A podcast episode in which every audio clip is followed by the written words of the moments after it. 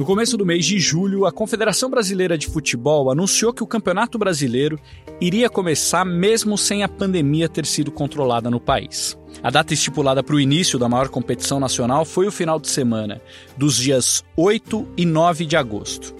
Na manhã de ontem, a CBF divulgou a tabela detalhada das 10 primeiras rodadas. Em um comunicado, a entidade explicou que, abre aspas, os clubes concordaram em jogar fora de suas cidades ou estados, caso isso seja necessário, na época de suas partidas, em razão de restrições sanitárias ainda vigentes por conta da pandemia. Fecha aspas. Essas mudanças, caso necessárias, deverão ser divulgadas 10 dias antes do jogo em questão. O Brasileirão 2020 está previsto para terminar apenas em fevereiro de 2021 para mostrar como vai ser a volta do Campeonato Brasileiro e quais serão os protocolos sanitários. Para que ele possa ser realizado, o Jogo em Casa vai bater um papo exclusivo com Jorge Pagura, médico da CBF, responsável pelas estratégias da entidade e que vai falar sobre o assunto pela primeira vez desde o começo da pandemia. Quinta-feira, dia 23 de julho. Eu sou Guilherme Pereira e este é o Jogo em Casa.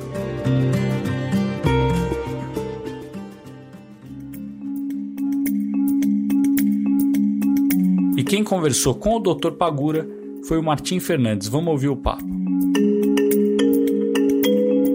Campeonato Brasileiro, a Série A, vai começar no final de semana ali do dia 9 de agosto. É, alguns estaduais já estão concluídos, outros estão sendo retomados nessa semana, outros ainda nem têm data para começar. Isso é um problema do ponto de vista da sua área, que os, os times e os estados estejam em, em estágios tão diferentes? Não, acho que isso não é nenhum problema pelo tipo de, de protocolo que nós vamos utilizar, né? Todos eles, independente de estarem disputando seus campeonatos estaduais, tendo terminado ou não, eles vão ter que seguir o nosso protocolo. Os protocolos vão ser, todos vão ser testados e vão ter, aí ele, eles têm ainda o inquérito epidemiológico para preencher, que é preenchido entre 12 e 4 horas antes de cada jogo. E isso já está numa, já está informatizado e para você ter uma ideia, eles preenchem e se tem algum desses itens do questionário que possam ter dúvidas, mesmo tendo sido realizados os testes, ele bloqueia e o médico do clube tem que entrar em contato conosco para a gente avaliar a situação e poder, poder realmente autorizar. O que às vezes atrapalha um pouquinho é a logística da coleta dos testes. Se você tem um jogo do campeonato, ele às vezes intercala, mas nós, nós vivemos isso agora mas conseguimos resolver aí de forma bastante boa e adequada com a Copa do Nordeste. Agora, nós estamos vendo, vamos avalizar, vamos avaliar os, os testes que já foram feitos anteriormente, vamos ver o que, que a gente realmente pode fazer de testagem inteligente, mas no modo geral não atrapalha. Era bom que eu tivesse um campeonato só, mas não vai ser problema. É, a CBF anunciou no, no, na semana passada que vai testar todos os jogadores, todos os membros de comissão técnica, os árbitros, três dias antes do jogo e o resultado sai na véspera, né? O senhor pode dar mais detalhes assim de como isso vai funcionar na prática, como vai ser? Bom, nós temos aí uma logística montada aí pelo Hospital Albert Einstein, uma logística muito difícil, mas ela, o Einstein utiliza seus próprios recursos, a própria malha aérea para fazer a logística e também parceiros, parceiros confiáveis que a gente possa ter esse resultado dos testes. Então você pode ter os testes, a princípio o protocolo estava com sete dias ou com isolamento eventualmente uh, uh, social. Agora nós vamos testar, tá, vai sair a nova diretriz nossa, que é uma diretriz de teste a cada 72 horas, com resultados que saem entre 24 horas e 8 horas antes da partida. Então você tem realmente uma condição melhor de controle também.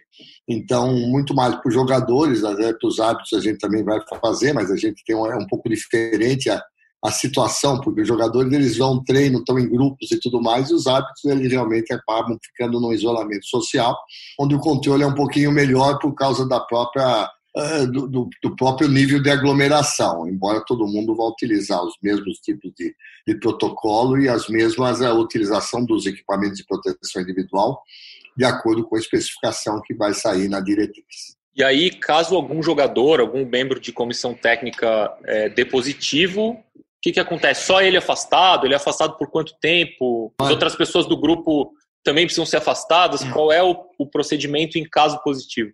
Bom, mas eu estou falando para você uma coisa hoje, e isso realmente pode mudar daqui a dois, três dias. Então, pode ser que esta regra do PCR positivo, ele, ele, não, ele hoje seja excluído, ele é excluído do jogo, mas pode ser, existe uma corrente nesse sentido, que quem já teve a doença e tem a PCR ou tem a IgG, que é aquela globulina que teoricamente protege e dá uma proteção por seis meses, em determinados tipos de teste, não são todos os testes, aqueles que têm hoje uma especificidade e uma sensibilidade acima de 98%, você possa considerá-los para efeito de próximas testagens. Então, tudo isso está sendo visto, está sendo discutido, mas a regra que vale hoje é o seguinte: fez o PCR do nariz, não estamos querendo saber se teve há um mês, se teve há 15 dias, 10 dias, tem GG positivo, hoje vale isso, está fora do jogo.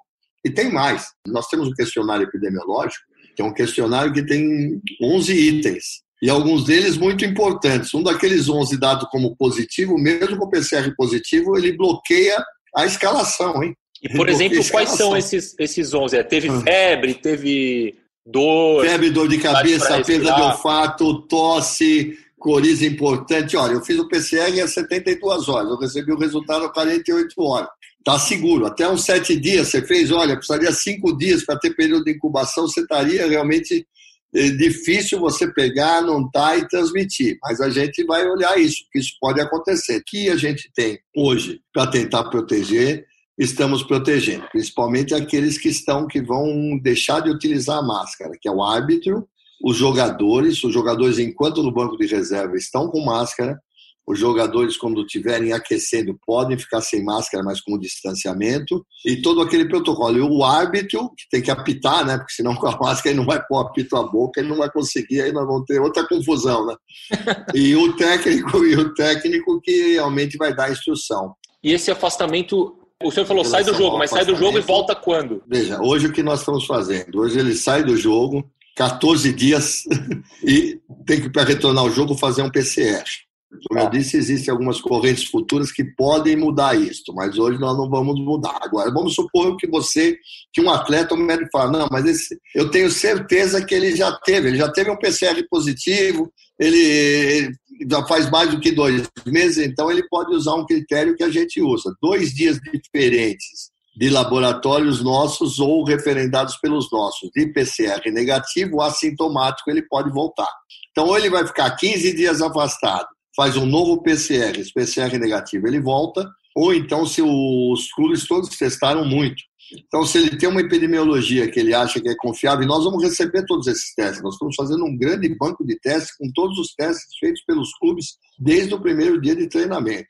Então, aí a comissão analisa, fala, olha, eu tenho PCR positivo, mas ele teve há dois meses atrás, ele teve um quadro infeccioso. Então, esse pode ser aquele resquício, aquela discussão se transmite ou não transmite. Então, nós vamos fazer o seguinte: se você tem isso, ele já teve o PCR positivo, ele continua positivo depois de 60 dias, ou você hoje você vai me fazer um exame é, ou amanhã, ou do outro exame amanhã, dois negativos, ele pode voltar. Doutor, os clubes vão ser obrigados a divulgar os resultados, quem pegou, quem deu positivo, não? Para nós são. Para a comissão médica da CBF, sim. É de médico para médico, apesar de ser uma doença de notificação, você tem que notificar as autoridades sanitárias, é uma, é uma doença de notificação compulsória. Você teve, um, você teve um PCR positivo, você tem que avisar, porque entra na estatística até para saber as curvas epidemiológicas. Mas nós, a CBF, não divulga, isso aí é, vai no sistema, ninguém tem conhecimento. É uma pessoa tomando conta desse sistema e o grupo médico, que tem a sua responsabilidade ética, de não divulgar nada. Cabe ao médico de clube ou com a aquecência do jogador, se quiser falar, e é um problema realmente individual deles. Mas nós não vamos divulgar. Nós podemos só, nós só vamos trabalhar internamente e dizer esse jogador não pode ser escalado. Essa é a função nossa. Doutor, a gente estava falando aqui do caso de um jogador deu positivo, afasta, ele não joga tal. Mas e se tiver uma contaminação em massa, assim, no time, tem 10 casos, 15 casos, 10 jogadores infectados. O que, que, que, acontece do, do, ponto de vista esportivo? Adia um jogo? Adia uma rodada? Bom, aí você entra como se você tivesse, veja só, o que, que você faz? Hoje a regra é essa. Os contactantes precisam ser observados, não precisam ser afastados.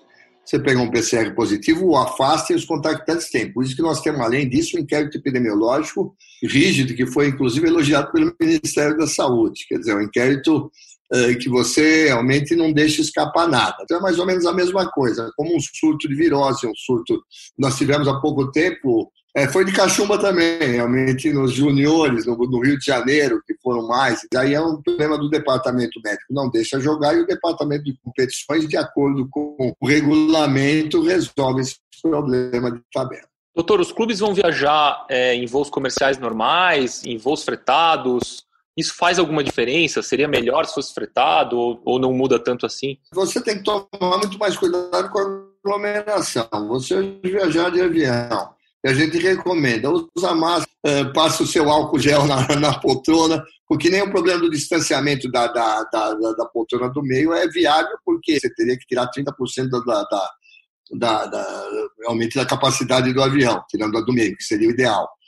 Então, isso a gente tem que obedecer algumas normas e tomar o máximo de cuidado. Hoje, o avião não é considerado um risco. A gente tem até no nosso protocolo pedir que eles peçam um embarque, porque jogadores têm sempre, ainda mais o pessoal que não está indo aos estádios, tem sempre um assédio do seu time. Então, a gente peça que eles entrem em contato, isso está dentro do protocolo que eles peçam um contato antecipado, que eles entrem primeiro no avião e se comportem realmente dentro das medidas, com as medidas protetivas que são preconizadas dentro do nosso protocolo. Ele é bastante rígido. O, esses clubes que vão jogar a Copa Sul-Americana, Copa Libertadores, doutor, tem alguma preocupação com essas viagens internacionais, é, de os times irem para outros países, voltarem? Qual é o, o nível de preocupação de vocês com isso? Veja, a bem da verdade, você tem lugares, por exemplo, como o Paraguai, que tem um nível muito baixo, mas no restante a coisa virou quase pandêmica. Então, é, é, você vai tomar os cuidados, vai fazer, o, vai fazer o teste. É aquela história, você vai tomar cuidado, mas hoje você tem quase, quase todos os lugares. Mas como cada país tem sua legislação, cada país tem a sua história, provavelmente você vai ter que viajar obedecendo e sendo checado todo aquele período de, de, de exame em relação à, à sua entrada no país. Né? Isso é uma coisa complicada para torneios aí, mas a Comebol está tomando também, a gente faz parte do comitê médico, a gente está tomando realmente todos os cuidados né, para poder segurar isso. A gente fala, olha, não pode viajar para cá, não pode, não pode ir do Brasil para os Estados Unidos. Você vai olhar para os Estados Unidos, está alta também. Quer dizer, então, não deixou de ser uma doença localizada para ser uma pandemia. Então, os cuidados são válidos, mas é, no fundo, no fundo, vai se testar, que é o que se tem. Eu aí nós, como eu disse, nós ainda colocamos, nós ainda colocamos inquérito epidemiológico, estão mais restritos até do que a maioria deles, mas é um, é um problema que está sendo equacionado, principalmente com a realização de testes e com o período que vai ficar no país. Doutor, quando é que a gente vai ter torcida em estádio de novo? Eu, no momento, eu acho que só depois da vacina, depois da vacinação e com a vacina comprovada. Fazer antes disso é uma doença muito nova. Todo mundo sabe, né, que nós vamos ter agora é o barulho do silêncio, né? Realmente nós vamos ter um, um tipo, mas a gente diz, aí eu ouvi uma frase, eu ouvi uma frase outro dia, não é minha, mas eu ouvi que eu achei muito boa que define para assim, olha, futebol sem torcida não é nada mas hoje é tudo, né? Quer dizer, aquela história de, de, nós precisamos retornar, mas o retorno tem que ser com responsabilidade. Doutor, tem algum risco de a gente ver numa competição nacional que aconteceu em Santa Catarina, por exemplo, onde é, voltou e depois teve que parar por causa do aumento de casos? O senhor consegue garantir que isso não vai acontecer com o Campeonato Brasileiro? Quem garantir em medicina, em saúde, 100%, procura outro, entendeu? Até como resultado.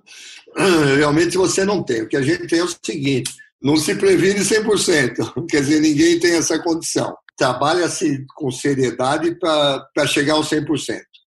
Agora, você não, a gente precisa ver, a tendência nossa, nós já estamos esperando, é que essa pandemia caia.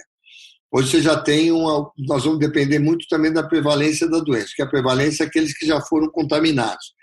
Então, se você tiver 20% a 30%, e nós vamos testar isso aí, de pessoas por métodos muito bem colocados, com IgG positivo, seguramente você já tem uma barreira muito grande para isso. Segundo, ele é um, um evento que é praticado ao ar livre.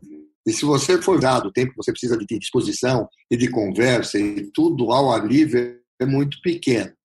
Mas é que eu digo para você, a gente garantir saúde medicina, quem garante fala, olha, eu tenho 100% de resultado, tudo que eu, que eu faço dá tudo certo. Eu procuro outro, ele só tratou de um e deu certo. Senão, realmente 100% não tem. Mas vamos buscar perfeição em termos de proteção. Doutor, é, imagino que o custo dessa operação hum. toda de teste, logística tal, não seja baixo. É, o senhor tem esse número? Sabe quanto essa operação toda custa para a CBF? Olha, isso a gente deixa mais para o departamento financeiro aí responder para você. O importante é a segurança. Numa hora Perfeito. que você volta, numa cadeia produtiva que envolve, acho que algo de 57 bilhões, você ter a segurança para o ser humano e para o atleta, ela não tem preço. Isso realmente foi levado em conta. É lógico que tem limites. Não tem preço, mas tem limites. Não tem preço, claro. mas tem custo. Então, tudo isso está sendo avaliado muito bem e a gente está escolhendo uma estrutura muito boa que nos dá um suporte, que vai utilizar o seu tipo de realmente de, de de equipamentos, a sua parceria, uma parceria dessa, a gente dê a segurança. E eu acho que dentro da grandiosidade do futebol brasileiro isso cabe. Essa situação toda muda alguma coisa nas regras de doping, doutor? Algum remédio que era é, proibido pode ser permitido ou isso não, não muda nada para o doping? Muda a forma, na regra muda, muda sim. Foi uma boa pergunta para você dizer. Nós vamos diminuir o número de, de atletas até para evitar este. Onde tiver, onde for necessário, você faz em salas diferentes, senão eles vão utilizar todos os mecanismos protetivos para evitar que você tenha aglomeração no sorteio. Esse sorteio vai ser feito antes. A gente vai saber qual é o vai ser feito por número, senão você vai ser, se aquele número não jogou, vai o um número subsequente, e ao invés de dois atletas por time, vão ser um, vai ser um atleta, um atleta por time todos vão estar paramentados, todos vão estar com luvas, equipamentos, eles vão usar além da máscara da M95, porque toda a parte médica, que tem mais contato, vai usar uma máscara como se estivesse na linha de frente. Hoje, felizmente, nós tivemos isso. Nós temos hoje, quer dizer, se fosse há três meses atrás, nós não teríamos, não competiríamos, talvez não pudéssemos fazer o campeonato, que nós não poderíamos falar no país e testar muita gente, porque nós não tínhamos insumos e tinha dificuldade. Hoje, depois de quatro meses, hoje você tem essa condição de fazer no setor privado, tem a condição de adquirir EPI sem que você faça algum qualquer tipo de competição que possa prejudicar a saúde pública. Então o doping foi modificado nesse sentido. E no dia em que tudo isso foi discutido e que principalmente o Campeonato Paulista voltou a ser disputado, o Brasil bateu o recorde de novos casos registrados nas últimas 24 horas, foram mais de 74 mil, recorde anterior era de 54 mil. O estado de São Paulo também bateu o recorde de novos casos. No momento, o maior número de casos está no interior de São Paulo, por isso o Campeonato Paulista está sendo disputado só na Grande São Paulo, em torno da capital paulista. Nas últimas 24 horas, o Brasil registrou 1.293 mortes. O total agora é de 82.890. O jogo em casa tem a produção e reportagem da Bruna Campos, do Henrique Totti, do Matheus Capanema e do Rafael Bianco. A edição é do Leonardo Bianchi e do Guilherme Daolio. A coordenação é do Rafael Barros e a gerência do André Amaral. Eu sou Guilherme Pereira, estive na companhia do meu amigo e jornalista Martim Fernandes. Um abraço para você e até amanhã.